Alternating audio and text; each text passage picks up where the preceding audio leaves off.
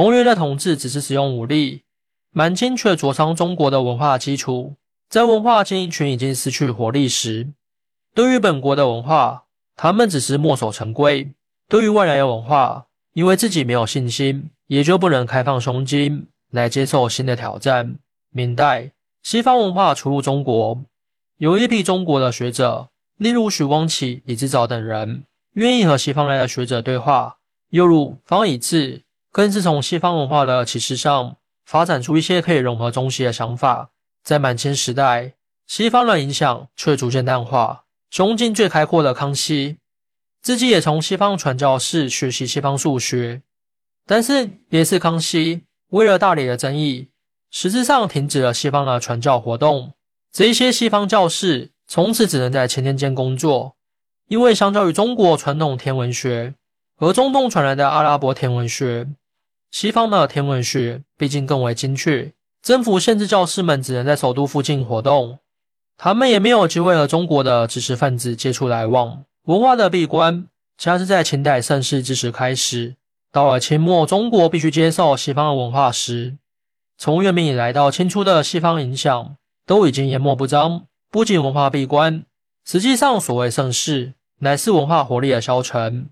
整个清代除了皇室宫殿庭院以外，中国没有大规模的公共工程。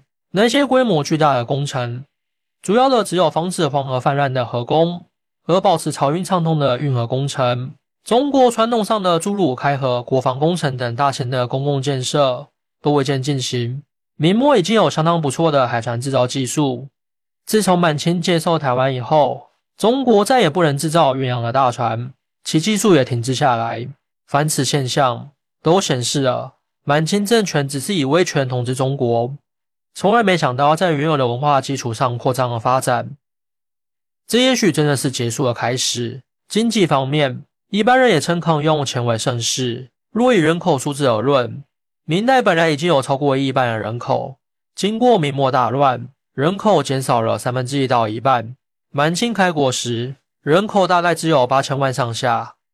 经过休养生息，康熙时代大概又过了一亿。康熙对于自己统治中国的成就非常自满。康熙五十一年发布诏书，盛世之丁永不加赋。从秦汉开始，中国列朝国家收入一部分是人口税。一部分是田亩税，有时再加上丝帛作为农渔生产的产品。经过康熙永不加赋的诏书，政府收入从此只有田赋为主，再加上特种税却和过路税关。从国家财政的角度看，单单以既有的田亩作为税基，其实是不够用的。从好的方面看，政府不收人口税，人口的增长速度自然加快。换个角度看。自古以来，政府与人民之间存在直接关系。由于人口的增长不再是政府关心的项目，官民之间也就失去了互相联系的脉络。汉代社会里的管理乃是国家机器直达到基层的体制。当官民之间不再有联系时，政府能够与民间相接触的点也就局限于地方官和地方绅士。一般老百姓必须要经过公司两条管道，才能够理解到国家的存在。传统的天下国家，应当是国家下面就是广土众民。现在天下国家剩了一个皇上和一群奴颜婢膝的官僚而已。当然，人丁不再列入国家统计项目时，人口大幅增加，已有的生产资本、土地就会不足以维持大众的生计。增加了人口，成为开拓田亩的生力军。田亩开拓了，地方当局可以从新开的田亩上征收田赋。这是歪打正着的现象。盛世之定替国家增加了征收田赋的耕地面积，因此国家也有相当稳定成长的薪税源。整体而言，国家的经济体虽然在质的方面并没有改变，在量的方面确实扩大了。到了嘉道时期，中国人口大约过了而已；到清末时，就到四亿左右了。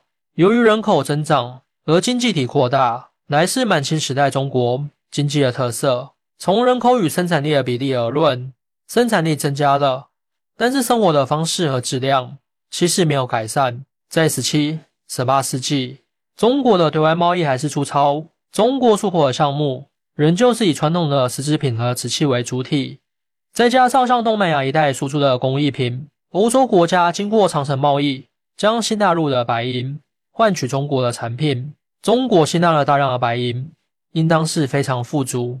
然而，这些经过贸易顺差而获得的财富，并没有转换成再投资的资本，反而造成了物价上涨的通货膨胀。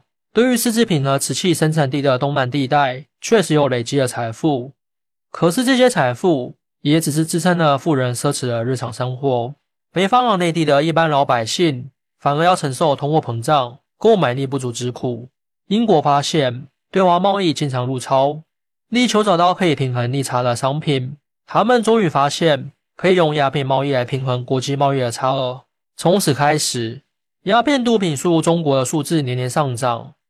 中国的贸易顺差从此消失，不仅农村开始凋敝，而且因为吸毒，中国人的健康也大受影响。从明代晚期开始，中国进入了全球性的经济圈，而自满清中叶开始，第一阶段的全球化却对中国的经济造成了极大的灾害。满清的统治机构，如前面所说，是满汉两套重叠的官僚系统，这种体制本来就不可能有很高的效率。也如前所说，那些经过科举进入文官体系的儒生，学习的是僵化的经典，畏惧的是不测的君位。他们习惯于唯唯诺诺，不做积极的抗议，只是顺从意志，以保富贵。当然，也有些能干的官吏，可是，在大潮流之下，少数优秀的官员难以发生作用。从乾隆时代开始，当国用不足时，政府往往以捐纳作为筹款的手段。捐纳的报酬可能是虚衔，也可能是实质的官职。尤其在鸦片战争和太平天国运动以后，政府的正常税收完全不足以应付国用，捐官的收入成了政府筹款的常态。政府之内充满用钱财买官得到职位的人员，这样的政府机器不可能有正常操作，更不要说具有应对内外危机的能力。清末内忧外患。政治必须要因应新的情势做重大改革的时候，可是满清政府以及社会文化精英都已不能担起扭转局势的任务。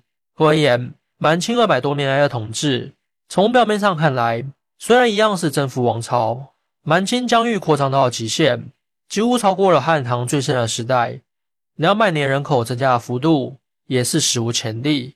凡此所作所为，似乎满清比蒙元高明。实际言之，蒙元的高压统治只是一味的使用武力，并没有机会严重的灼伤中国的文化基础。中国的基层社会在蒙元时代还保留一些独自运作的能力。满清统治看来是一个天下帝国的格局，其实是将草原上的力量结合为一片，通过危险和利诱，人为病施，将中国的文化精英压倒扭曲。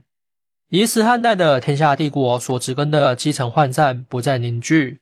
那二百多年正是现代世界文明开展的阶段，而中国两千多年来的政治、文化、经济三位一体，经过两百年来的灼伤，再也不能有参与全球性大转变的机会和能力。中国在皇权体制下，结合儒家思想的价值观和精耕细作的农业市场经济，有过两千年之久的不断调节、不断成长的过程。